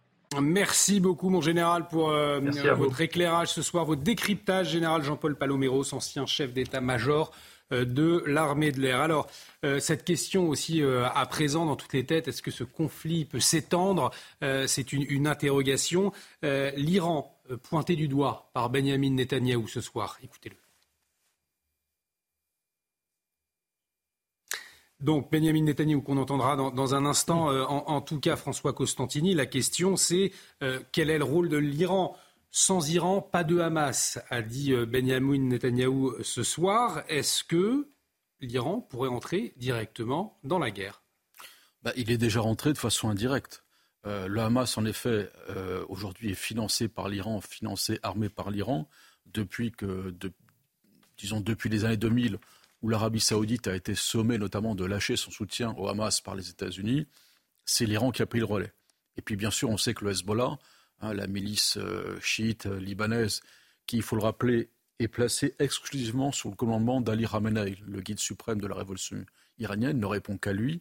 Euh, aujourd'hui, il y a un certain nombre notamment d'opérations d'un côté que de l'autre, hein, bombardement du Hezbollah, riposte, riposte israélienne, et puis est rentré aujourd'hui dans le jeu depuis le Yémen les houtistes, c'est-à-dire les houtistes, cette milice euh, chiite yéménite, qui a eu d'ailleurs un grand succès récent, qui a même forcé l'Arabie saoudite à, se retirer du conflit, les Émiratis s'étant reculés avant, et il y aurait eu notamment un certain nombre de missiles qui auraient été tirés depuis le Yémen et interceptés par Israël, et Israël a présenté notamment des, documents de guerre des houtistes qui pointaient notamment Eilat. Eilat, c'est bien sûr la riviera euh, israélienne, tout un symbole, c'est-à-dire qu'on arriverait a frappé euh, Israël, non seulement euh, Jérusalem, Tel Aviv, Haïfa par le Hezbollah, mais également Eilat, qui est une zone au sud plutôt protégée. En tout cas, aujourd'hui, il est bien évident que l'Iran utilise ces instruments pour une raison beaucoup plus profonde. C'est que l'Iran a très mal accepté les accords d'Abraham. Elle a été marginalisée, notamment les accords d'Abraham entre Israël d'un côté, alors le Maroc, certes, qui ne joue pas un rôle particulier au Proche-Orient, mais les Émirats. On peut le rappeler sur des accords qui pareil, ce sont des accords, notamment, ce sont des accords de paix qui ont été euh, euh, mis en place sous l'influence de l'administration Trump, notamment du gendre de Donald Trump, Jared Kushner, euh, des accords de paix entre Israël, mm. Bahreïn, les Émirats, le, Soudan. Et que, en fait, ces, ces, accords ont été rendus possibles par une hostilité commune d'Israël et de l'Iran, et ils ont été faits avec l'accord tacite en toile de fond de, l'Arabie saoudite, qui s'apprêtait également à franchir le pas, voilà. sous certaines conditions plus difficiles. L'Arabie saoudite, on sait très bien qu'elle signera avec Israël le jour où elle aura un accès au lieu saint, où elle aura pratiquement un partage au lieu saint. C'est pas pour aujourd'hui, mais c'est en tout cas ce que l'Arabie saoudite euh, euh, présentera. Et on sait que l'Iran, aujourd'hui, a voulu renverser en quelque sorte la table parce qu'elle s'est trouvée marginalisée, notamment avec ce monde sunnite, qui se dirigeait vers une alliance avec Israël. Et je pense qu'aujourd'hui, le fait qu'Erdogan rentre également dans le jeu, lui aussi, revendique, c'est parce que la Turquie, également puissance tutélaire du, monde, sunnite, on la présente aujourd'hui comme néo-ottomane dans sa, politique diplomatique, veut également se réaffirmer par rapport à ces, accords vis-à-vis desquels a été totalement en décalage. En tout cas, Georges Fenech, c'est vrai qu'on a vu les Américains, les États-Unis euh, envoyer euh, leur flotte sur place. Cela montre aussi euh, cette crainte que l'Iran entre en guerre. Oui, c'était un signal destiné aux Iraniens la présence euh, de ces porte-avions et cette marine américaine. Et moi, ce que je, j'ai l'impression, enfin, c'est un sentiment que cette opération du 7 octobre a été déclenchée à un moment, en tout cas on le constate, où effectivement l'Arabie saoudite s'apprêtait à rentrer dans les accords euh, mm.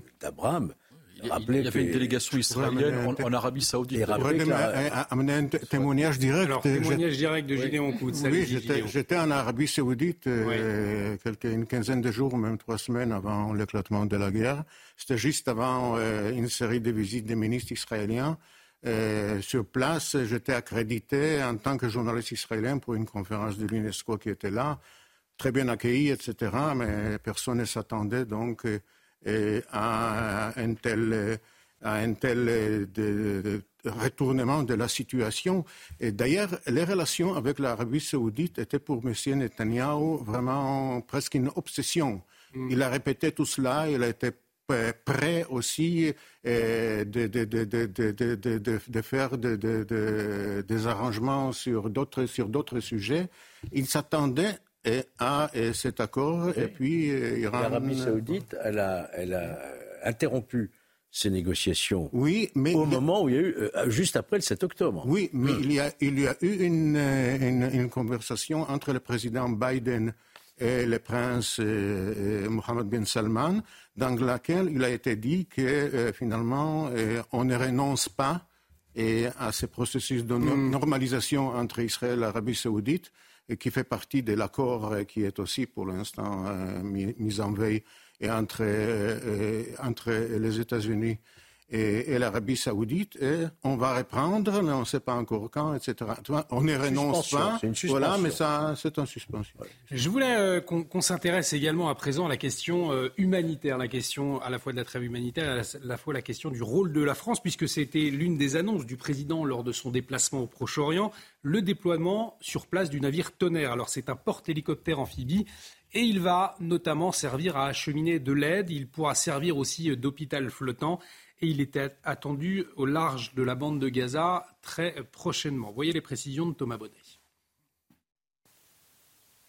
Un navire long de 199 mètres vogue à destination de la bande de Gaza. Le tonnerre, porte-hélicoptère de la Marine nationale et illustration du soutien humanitaire promis par Emmanuel Macron. À son bord, 200 marins, 20 soignants et surtout des capacités hospitalières modulables composées de deux blocs opératoires, d'une salle de radio avec scanner et d'une soixantaine de lits, dont quatre de réanimation. Parti mercredi de Toulon, le navire Tonnerre devrait atteindre les eaux de la Méditerranée orientale en fin de semaine. Selon le ministère des Armées, des discussions doivent maintenant avoir lieu pour préciser le champ opérationnel du navire ainsi que sa zone d'action précise. L'idée, avancée ce vendredi par Emmanuel Macron, est de créer un corridor humanitaire maritime, notamment avec le soutien des autorités égyptiennes et chypriotes. Par ailleurs, la France a également envoyé un avion chargé de 50 tonnes de matériel à destination de l'Égypte. Il s'agit de médicaments, de compléments alimentaires et de tentes. Enfin, l'aide française est également financière. 20 millions d'euros supplémentaires ont été alloués à destination des territoires palestiniens. François Costantini, l'idée donc d'Emmanuel Macron, c'est un, corridor maritime euh, finalement pour que les, Gazaouis puissent bénéficier des, euh, eh d'un soutien humanitaire. On sait que la situation euh, sur place est, catastrophique. ça va pas être simple à mettre en place. Non, c'est extrêmement difficile. Vous savez, il y a Souvenez-vous, dans les années 90, lorsqu'il y avait la Somalie, un certain nombre de crises, il y avait un, juriste, Mario Bettati, qui avait essayé d'instaurer notamment un droit d'ingérence et fait en sorte que l'ONU impose des corridor humanitaire. Alors, elle peut l'imposer, mais ça paraît extrêmement difficile parce qu'il faudrait un accord du Conseil de sécurité et il est hautement improbable. Euh, notamment, l'accès de Gaza est conditionné notamment à la, volonté israélienne, puisque là, Israël a fait un blocus euh, non seulement terrestre, mais, également maritime. Alors, il y a en effet euh, des convois humanitaires qui arrivent. Avec, on sait que Joe Biden voulait qu'il y ait au moins 20, 30 camions mm. qui, passent, qui passent par l'Égypte. il pourrait en effet pourrait s'établir un corridor humanitaire, mais là, avec l'accord de l'Égypte. On sait que l'Égypte, certes, accorderait un, un, corridor humanitaire, mais l'Égypte craint également les retombées du conflit, avec notamment l'accueil d'une population palestinienne qui pourrait être infiltrée par des membres du Hamas et pratiquer une déstabilisation sur son territoire. Donc le corridor humanitaire est quelque chose qui va être de façon très difficile à obtenir. Il ne pourrait être en tout cas par un consensus international et surtout par un consensus régional. C'est en tout cas, le ban Roland, un, un acte symbolique euh, aussi, c'est comme ça qu'on peut le voir dans un premier temps, avant que tout cela puisse se mettre en place en effet, c'est ce qui a été dit, c'est extrêmement difficile à mettre en place, mais pour autant, on voit que la France est un élément moteur pour que cette aide humanitaire puisse arriver à Gaza. Donc évidemment, il y a le navire tonnerre, il y a aussi l'A400. Il y a une publication il y a quelques heures de Sébastien Lecornu sur le mm. sujet. Et puis vraiment essayer de, de faire le plus de liens possible et de créer un, corridor. Et aussi, quand Emmanuel Macron s'est rendu au Moyen-Orient, il a évidemment parlé à, la Jordanie et, et à l'Égypte afin de, pouvoir euh, mettre en place ces aides au plus proche euh, de la bande de Gaza. Je vous propose à présent euh, que nous nous intéressions aux conséquences de ce conflit en France cette fois, puisque malgré l'interdiction de la préfecture de police de Paris, interdiction qui a été validée après un recours par le tribunal administratif, eh bien, des milliers de personnes se sont rassemblées place du Châtelet à Paris après un, un, appel à manifester en soutien aux Palestiniens. Une manifestation à risque. Après, on se souvient ces slogans euh, antisémites entendus lors des derniers rassemblements. à risque aussi au vu du profil des organisateurs, on va s'y intéresser, mais aussi lié au fait que c'était une marche, donc pas un rassemblement, et que cette marche devait passer devant des lieux de culte dissensibles, en d'autres termes, devant euh, des synagogues. On va y revenir, euh, mais avant, euh, notre envoyé spécial était sur, sur place. Il nous fait le résumé de cette manifestation et on en parle ensuite. Maxime Leguet, donc, qui était sur place, on va l'entendre dans un instant. manifestation interdite, je vous pose la question tout de suite. On va entendre, écouter Maxime Leguet. Ils étaient près de 4000 à se rassembler ce samedi pour cette manifestation pro-palestinienne, place du Châtelet en plein cœur de Paris. Un rassemblement alors même que la manifestation avait été interdite par la préfecture de police de Paris et le tribunal administratif. Des manifestants qui ont donc bravé l'interdiction pour venir, drapeau palestinien à la main, scander inlassablement durant toute la journée des slogans tels que Israël assassin, Macron complice ou encore Nous sommes tous palestiniens, nous sommes tous palestiniens. Nombreuses pancartes également étaient brandies sur lesquelles on pouvait lire Stop au génocide à Gaza pour un cessez-le-feu. Une journée sous haute tension donc et un vaste dispositif de sécurité déployé. Nous avons vu des policiers, des gendarmes procéder à des interpellations musclées et à plusieurs verbalisations, le tout hué par la foule. Avant d'être dispersés définitivement, les manifestants se sont écriés comme un seul homme, on reviendra, on reviendra.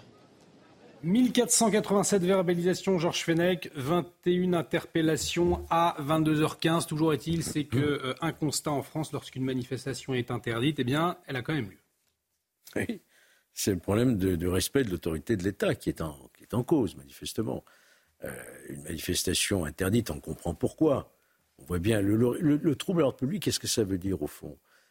On, on, crée euh, une situation, si vous voulez, d'exacerbation des, des passions actuellement. Voilà. Et le fait de proférer des slogans euh, Israël assassin, Macron complice, c'est un trouble manifeste euh, à l'ordre public. Pour ça, je n'avais pas tellement compris la jurisprudence antérieure du tribunal administratif qui avait euh, levé l'interdiction, alors que c'est toujours les mêmes slogans que nous entendons à chaque manifestation. Donc, il, est important que le préfet, effectivement, prenne cette décision au cas par cas, hein, une décision générale d'interdiction euh, générale et permanente de toute manifestation ne peut pas être validée par une juridiction administrative. Mais là, en l'espèce, ça a été validé. ils ont quand même outrepassé cette interdiction. Ils ne sont pas contentés euh, de, respecter cette interdiction. Mais ce qui est le plus, euh, le plus choquant de mon point de vue, c'est que dans cette manifestation, vous aviez aussi des élus, et notamment des députés de la, de la France insoumise avec écharpe tricolore. Mm. C'est-à-dire, moi, député qui fait la loi, je transgresse ma propre loi, finalement, et je transgresse aussi euh, les décisions de justice, au fond. Vous voyez le, message qu'on envoie euh, dans certains, certaines zones. Hein. Et ce n'est pas la première fois. Et ça n'est pas, la, pas la première fois. On se souvient euh, notamment des, rassemblements à, Sainte-Soline avec les, soulèvements de la terre. Et là, effectivement, des députés de la France insoumise qui était sur place, Alban Branlant, euh, des députés Europe Écologie Les Verts, et qui avait appelé à manifester. Et bien sûr. Et c'est une interdiction qui ne tombe pas de nulle part. C'est ce qui a été dit précédemment. Une interdiction préfectorale, une interdiction locale qui a été validée par le, tribunal administratif. C'est vraiment aberrant euh, de voir ces députés, euh, la France insoumise, mettre de l'huile sur le feu.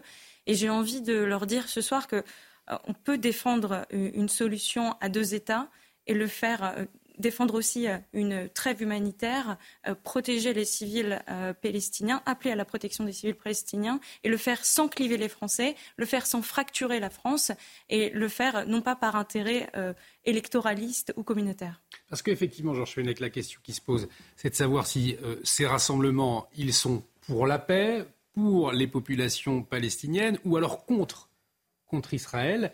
Et on a entendu même des actes antisémites. Euh, contre la communauté juive. Et contre le président Macron. Et contre le président Emmanuel Macron. Macron a, assassin. d'être, voilà, le, le ministre Gérald Darmanin l'a dit. C'est, n'est pas une manifestation pour la Palestine, l'État palestinien, c'est une manifestation pour le Hamas. Il l'a, il l'a clairement dit. Hein. Donc, euh, on ne peut pas tolérer qu'en France, euh, alors que même que nous avons 35 de nos compatriotes qui ont été tués, qu'on a sans doute 9 otages retenus, tolérer de telles manifestations. Quoi. Il y a quelque chose qui ne va pas. Et, ce côté euh, factieux, hors du champ républicain de parlementaires qui s'associe à ces, manifestations. Euh, je, pense que vraiment, là, les, euh, on, a, franchi une certaine ligne rouge. Quoi. Hmm. Hmm. On, va justement s'intéresser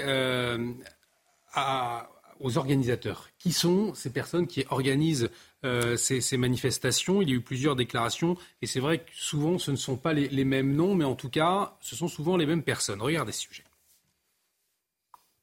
Dans le viseur de Laurent Nunez, plusieurs associations. Le préfet de police cite d'abord la coordination des appels pour une paix juste au Proche-Orient, également nommée Euro-Palestine. À plusieurs reprises, cet organisme a été accusé de conspirationnisme et d'antisémitisme. En 2004, on retrouve sur sa liste aux européennes le polémiste Dieudonné, une liste soutenue par Alain Soral. Sa fondatrice, la militante Olivia Zemmour, a elle-même été plusieurs fois poursuivie par la justice pour ses appels à boycotter Israël. Laurent Nunez cite également la représentation en France du Front de libération de la Palestine, un groupement placé sur la liste officielle des organisations terroristes par le Canada et les États-Unis. Enfin, dernier organisme cité par Laurent Nunez, le NPA, nouveau parti anticapitaliste, visé par une enquête pour apologie du terrorisme depuis son communiqué qualifiant l'offensive du Hamas d'acte de résistance. Alors s'agit-il clairement de rassemblement pro-Hamas? Je vous pose la question dans un instant, mais avant il est 22h30, 22h29 précisément. Mais Adrien Spiteri nous a rejoint pour faire un 23h. Merci, je vous remercie. 23 Oui, c'est vrai qu'on change d'heure. Le temps passe à 2h du matin, pas maintenant. Voilà, c'est à 2h du matin. Voilà, c'est ça. Euh, en tout cas, il est à l'heure. Adrien Spiteri pour un point complet sur l'actualité.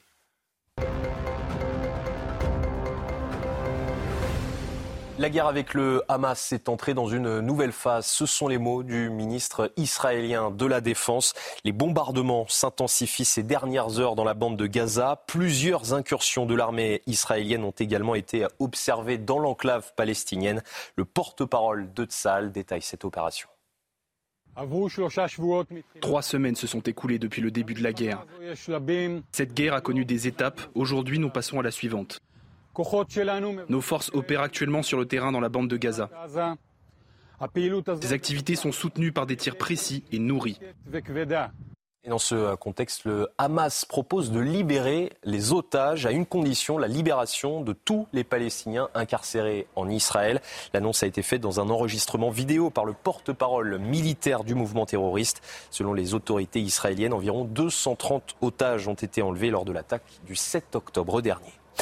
Israël accuse le Hamas de mener la guerre depuis les hôpitaux. Selon l'État hébreu, le mouvement terroriste palestinien se sert de la population comme bouclier humain. Une accusation immédiatement démentie par le Hamas. Les explications avec Maxime Leguet. C'est une nouvelle accusation de l'armée israélienne contre le mouvement terroriste palestinien. Le Hamas utilise l'hôpital Shifa comme bouclier pour ses infrastructures terroristes. Le Hamas fait la guerre à partir des hôpitaux. Pour Tsahal, l'organisation terroriste utiliserait les souterrains de l'hôpital Al-Shifa, situé au cœur de la ville de Gaza, comme véritable quartier général et centre de commandement. Un lieu depuis lequel les terroristes tireraient également des roquettes vers Israël. Des agissements fortement dénoncée du côté de l'État hébreu. En opérant à partir de ces hôpitaux, le Hamas ne met pas seulement en danger la vie des Israéliens et des civils, mais exploite également des civils gazaouis innocents comme boucliers humains. De son côté, sur Telegram, un responsable du Hamas a immédiatement démenti ces accusations. Pour Recep Tayyip euh, Erdogan, l'Occident est, je cite, le principal responsable des massacres à Gaza. Des propos euh, tenus par le euh, président turc lors d'un meeting de soutien à la Palestine à Istanbul aujourd'hui. Après ces propos, Israël a décidé de rappeler ses diplomates de Turquie afin de réévaluer les relations entre les deux pays. On écoute le président turc. Je vous parle de l'Occident. L'Occident porte la plus grande responsabilité dans le massacre de Gaza. Hé l'Ouest, je vous parle. Voulez-vous à nouveau mener un combat contre nous Sachez que les Turcs ne sont pas morts. Nous nous tenons droit face à vous. À Paris, une manifestation pro-Palestine a eu lieu aujourd'hui. Elle avait pourtant été interdite par les autorités en raison des risques de troubles à l'ordre public. Entre 3 000 et 4 000 personnes étaient présentes sur la place du Châtelet. Un rassemblement marqué par des tensions avec les forces de l'ordre et plusieurs verbalisations. Dans le reste de l'actualité, à Bélabre, dans l'Indre, une centaine de personnes ont manifesté ce matin. Des habitants opposés à l'installation d'un centre d'accueil pour demandeurs d'asile. Installation votée en conseil municipal il y a plusieurs semaines. Et puis dans l'enquête sur la sécurisation de l'attentat de Nice le 14 juillet 2016, l'information judiciaire sur le volet sécurité a été étendue aux chefs d'homicide et blessures involontaires. Cette extension a fait suite à une demande de requalification formulée par l'avocate de l'association de victimes Promenade des Anges. Merci beaucoup mon cher Adrien. Prochain point complet sur l'actualité, ce sera l'édition de la nuit à minuit avec Mickaël Dos Santos. Merci euh, Adrien de nous avoir livré l'information tout au long de l'émission Soir Info Week-end. Vous parliez euh, de ces euh, manifestations pro-palestiniennes qui ont eu lieu cet après-midi, manifestations interdites, je vous le rappelle, par la préfecture de police de Paris. Alors est-ce que ce sont des manifestations en soutien aux populations ou davantage en soutien au Hamas? Regardez cette séquence.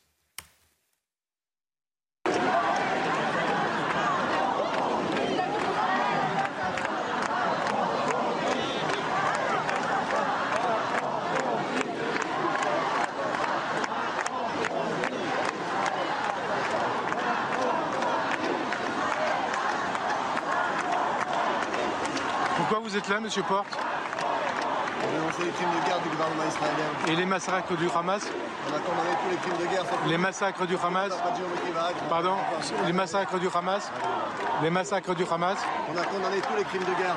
Les massacres du Hamas Les massacres du Hamas On les condamne, on condamne tous les crimes de guerre. Et le terrorisme du Hamas Vous condamnez le terrorisme d'État Et le terrorisme du Hamas Le terrorisme du Hamas C'est de la résistance, c'est pas du Tu fais pas de la provoque, arrête. Arrête.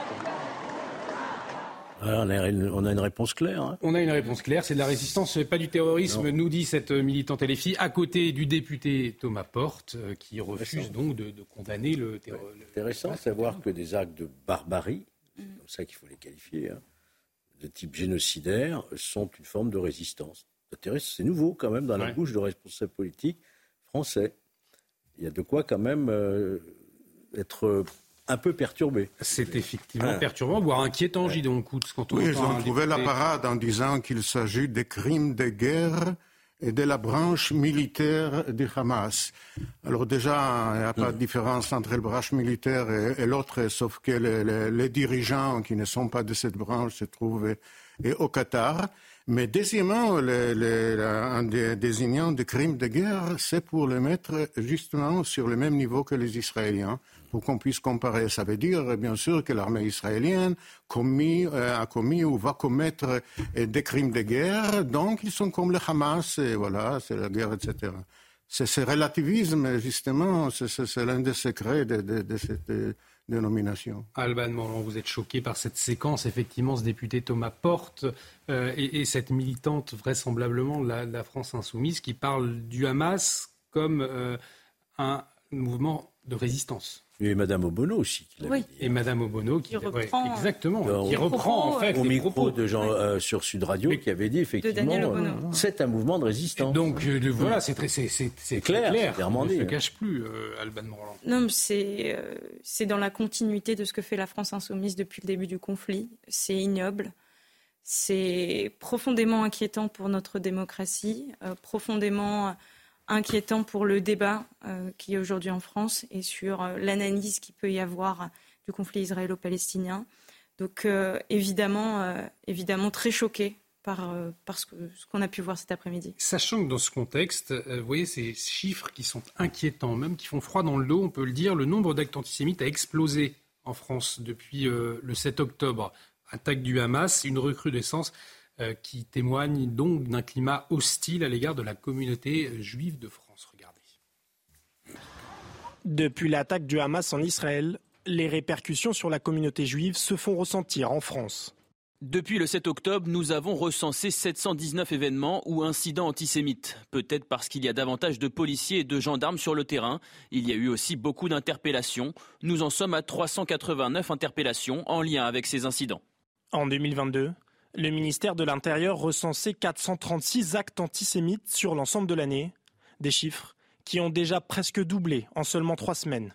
Une recrudescence et des chiffres inquiétants qui témoignent d'une atmosphère hostile à l'égard des Juifs. Ce climat est lourd et nous sommes toujours dans, la crainte parce que nous savons que euh, là, nous parlons d'actes antisémite, c'est toujours grave. Nous parlons d'une explosion aussi sur les réseaux, avec des multiples signalements à la plateforme Pharos, mais nous savons aussi qu'il y a souvent des passages à l'acte plus graves.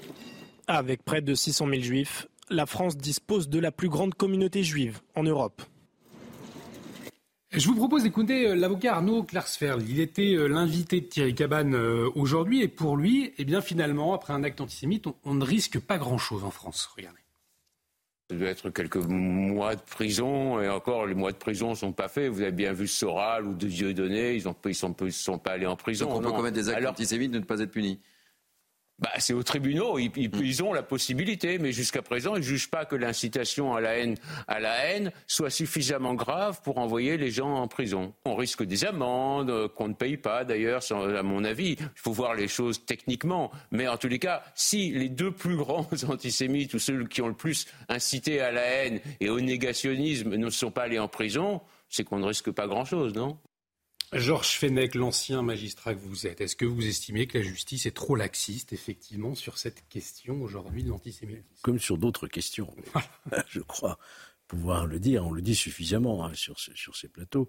Non, je pense qu'il ne faut pas, euh, euh, comment dirais-je, sous-estimer euh, la portée de ces mots et de ces, de ces attaques verbales, agressives, à caractère antisémite. Vous savez, les mots précèdent les actes. Hmm. Et quand vous avez ce type de parole, ce type d'infraction, de, un délit, hein, le fait d'injurier, de, prononcer des injures à caractère raciste ou antisémite, c'est un délit qui est puni par la loi. Et il faut que, on ne peut que espérer que euh, la justice saisit de ces faits quand ils sont bien caractérisés, hein, quand ils sont euh, le fait de quelqu'un de réfléchi, qui sait ce qu'il dit notamment, qui a toute sa responsabilité, ils doivent être lourdement sanctionnés. Hmm. Parce que la loi le prévoit. Hein. Après, Mais on a le sentiment que c'est pas assez au fond. D'application, et Arnaud Casfeld a raison. Euh, Je n'ai pas le souvenir d'avoir euh, vu des peines fermes euh, prononcées contre ceux qui profèrent des, menaces ou des, injures antisémites, voyez-vous.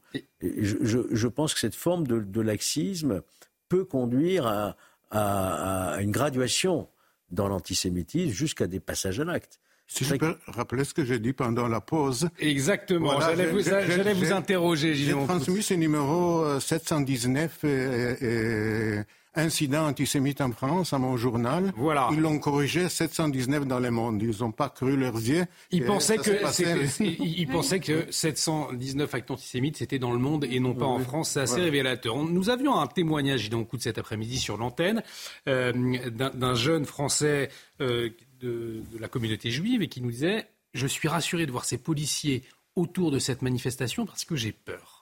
J'ai peur. J'ai des amis qui ont quitté euh, leur, euh, leur magasin pendant ce, rassemblement. Est-ce que effectivement cette peur de la communauté juive en, euh, France aujourd'hui, vous la constatez, elle est davantage présente aujourd'hui?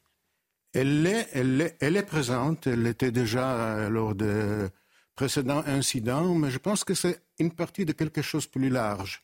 Parce que ce qui s'est passé et le, 7 octobre en Israël était présenté aussi en Israël en tant que quelque chose qui rappelle la Shoah, et les pogroms, ce sont les Juifs qui sont attaqués. Ce n'est pas l'État qui est attaqué, des Juifs qui ont aujourd'hui un État. Donc, ça fait partie d'un sentiment qui se répand. Là, on perd toute confiance et tout sentiment de sécurité, qu'on est dans un monde qui, où eh, déjà les Juifs ont leur propre État, et deuxièmement, qu'ils sont eh, protégés, défendus là où ils se trouvent. De ce point de vue, eh, c'était bien que le président Macron a quand même rappelé cette participation des Juifs dans la société française et les faits, et les faits que l'État les protège, comme Israël d'ailleurs protège ses Juifs, ses Israéliens. Et donc, cette fois, justement, parce que euh, je pense que la grande peur des Juifs de France était aussi motivée par ce qui s'est passé en Israël. Bien sûr. Voilà. Si, si, si l'État d'Israël ne peut plus protéger euh, ses habitants et ses juifs, alors nous, en, France, on... Si vous me permettez, ce qui me frappe, c'est que nous avons connu, souvenez-vous, l'esprit, on a appelé ça l'esprit du 11 janvier. Oui. Vous vous souvenez, 2015 Le monde entier était à Paris. Netanyahou, je me souviens, est venu à Paris aux côtés de François Hollande, Nicolas Sarkozy. 4 millions de, de, de, de gens qui s'étaient... On ne pouvait même pas bouger, tellement il y avait du monde dans Paris. Voyez-vous? Parce qu'il y avait eu Charlie Hebdo et qu'il y avait eu l'hypercachère. Est-ce qu'on a vu une telle, euh, un tel rassemblement pour le massacre qu'il y a eu en Israël? Non. Est-ce que, franchement, il y a eu des condamnations partout, mais on n'a pas senti euh, cette, euh, cet esprit-là qu'on a connu le 11 janvier 2015. Moi, c'est ça qui me désole quelque peu. Il n'y a pas eu un, soutien massif, comme il aurait dû y avoir à l'égard de, de, ce peuple martyrisé, et ce d'autant plus que nous avons nous-mêmes eu des victimes, voyez-vous, et que ce sont et que c'est la même idéologie. Alban Branlon, ce mm. sera le, mot de la fin pour clore sur ce, sur ce sujet lourd, douloureux. Mais c'est vrai qu'aujourd'hui, euh, on le voit, mais ça ne date pas d'hier. C'est-à-dire combien de familles de euh, confession juive ont dû quitter certains quartiers euh, quand on voit aujourd'hui cette mm. communauté, les membres de cette communauté qui, ont peur. Comment on fait? Comment bah, C'était important pour le gouvernement de rappeler qu'il faut sanctionner et qu'il faut accompagner. les sanctions, c'est le ministre Éric Dupont-Moretti qui a parlé une réponse forte, d'une réponse pénale euh, très forte contre l'antisémitisme, mais aussi contre l'apologie du terrorisme. Et puis l'accompagnement, c'était aussi Gérald Darmanin qui, euh, qui notamment a, pris des mesures pour protéger euh, les lieux de culte, et les lieux de culte juifs évidemment. Merci à tous les quatre. Merci beaucoup, Alban Morland. Nous arrivons au terme de cette émission. Merci, mon cher Georges Fenech. Merci beaucoup, Gideon Koutz. Merci beaucoup, François Costantini il nous reste un peu plus d'une minute. On va quand même euh, s'arrêter quelques instants sur une actualité un, peu moins lourde, un peu de, sport tout de même pour terminer. pas eh bien, je vais vous l'indiquer. C'est l'Afrique du Sud oh. qui est championne du monde à un point, à un, point, Donc face euh, à la Nouvelle-Zélande. Donc voilà. Alors est-ce que est-ce que je vous sens un peu consolé, François Costantini, puisque nous nous sommes fait battre finalement par les champions du monde? Je vais vous dire pourquoi. Pour, vous me permettrez de révéler mes racines corses. Ah. Et le capitaine Silai Colisi, ils sont préparer pendant une semaine en Corse, a dit nous allons jouer également pour le peuple corse. Ah, donc Dans toute la Corse. le score final Salue également la, victoire de l'Afrique du Sud. Vivement les Jeux Olympiques. Et là aussi, la, question de sécurité commence à se poser. Ah, eh bien, vous venez de lancer le prochain débat. Et on vous attendra sur la question, mon cher Gideon Koutz. L'actualité continue. Euh, dans un instant, l'édition de la nuit avec Mickaël Dos Santos. Ne manquez pas, demain, 10h, l'invité de Sonia Mabrouk, Éric Zemmour, dans le grand rendez-vous CNews Europe 1, Les Échos. Ça sera à 10h. Il sera bien évidemment question du conflit israélo-palestinien et là encore des, conséquences sur le territoire français. Un grand merci à Sabrina Slimani qui m'a aidé à réaliser cette émission, Henri de Mérindol à la réalisation et toutes les équipes techniques. Excellente nuit sur notre antenne, à très vite.